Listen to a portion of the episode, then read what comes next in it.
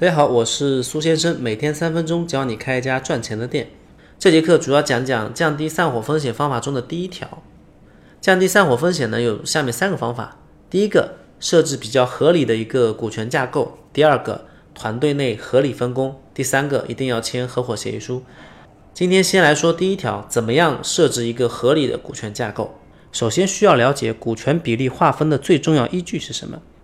公司股权比例的划分依据应该是一个人对公司的贡献，而不是投资的金额大小。对于一家能够正常营业的公司来说呢，人是会比资金重要的多的。新人往往简单的以投资金额多少来确定股权比例，会带来一系列后遗症。成熟的大公司刚开始的时候，往往是多人合伙，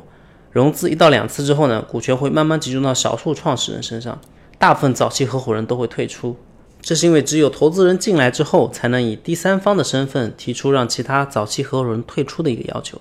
股权分配会显得更加合理、更加理性，以贡献论股权，而不是以资金。因为如果论资金的话，谁都比不上投资方，对吧？如果内部去调整这个股权呢，是很容易出现扯皮的情况，闹出内部股东之间的矛盾的。我们以喜茶作为一个例子啊，喜茶其实不是聂云成一个人的喜茶，早期是有好几个合伙人的。一九年之前呢，还有不少合伙人是作为公司的一个管理层。融资了之后呢，其他的早期合伙人慢慢都退出了，股权慢慢集中到聂云成一个人手上，管理上也清退了其他的合伙人。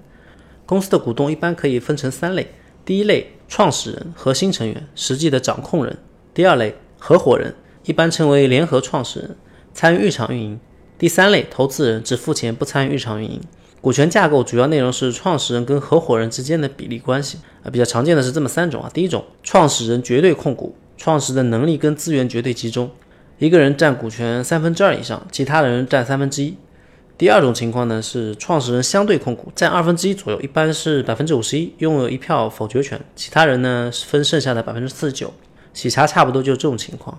第三种情况。合伙人相互制衡，创始人的股权占三分之一左右。这种情况下呢，一般几个合伙人能力和资源都是差不多的，内部民主的气氛会比较浓厚一点。但在重大的事情上面呢，创始人应该是要有一票否决权的。乐乐茶差不多就这个情况。这类制衡股权比例呢，要谨慎使用，特别是新手啊，很容易翻车的。上面这几种情况呢，都有个共同点，创始人一定是要有一个一票否决权的，也就是说，创始人是能够一个人拍板的。如果创始人没有拍板权，对于一个企业来说，有时候可能是一场灾难。比如新手特别喜欢平分股权，两个人合伙一百除以二，每个人百分之五十；三个人合伙一百除以三，每个人百分之三十三点三三；四个人合伙就一百除以四，每个人百分之二十五。平分股权的企业遇到问题是没有人能够拍板的，导致内部分裂，长期下去就容易散伙。上面说的这些呢，都是创始人跟合伙人之间的股权问题。下面来说说投资人。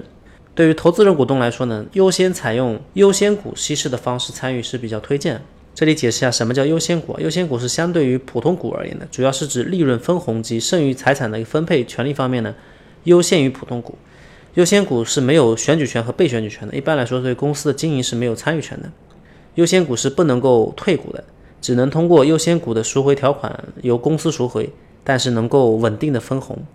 说人话就是呢，优先股只管出钱拿分红，没有决策权和参与权。投资的股权不能直接以投资额的比例来决定，需要有一定的稀释比例。比如说一家甜品店总共投资一百万，其中创始人三十万，另外合伙人十万，剩余六十万让投资人出资。这种情况下，如果按投资比例来，创始人就只有百分之三十，合伙人只有百分之十，投资人有百分之六十，相当于是创始人、合伙人是给投资人打工了。比较合理的方案呢是投资人占有优先股。股权稀释到三分之一，创始人呢占百分之五十一，合伙人占百分之十五点一，投资人占百分之三三点九。投资人没有决策权，也不参与门店具体运营，就可以防止引入投资后外行指挥内行的情况出现。有可能情况下呢，要预留百分之十到百分之十五的一个期权池，期权池是可以作为一个缓冲带的，用于应对公司在扩张过程中新增的合伙人情况啊，以及满足管理人员一个期权激励的一个要求。当然也可以通过期权池来调整联合合伙人之间的一个股权比例。好，今天我们讲了通过设置合理的股权架构来降低散伙风险的方法。下节课我们会说说其他两个方法，给大家留一个课后作业。你觉得合伙为什么要签订协议书呢？欢迎留言分享你的观点，你也可以在评论区下留下你自己的开店问题，我会定期抽取关注度高的问题在节目中进行解答。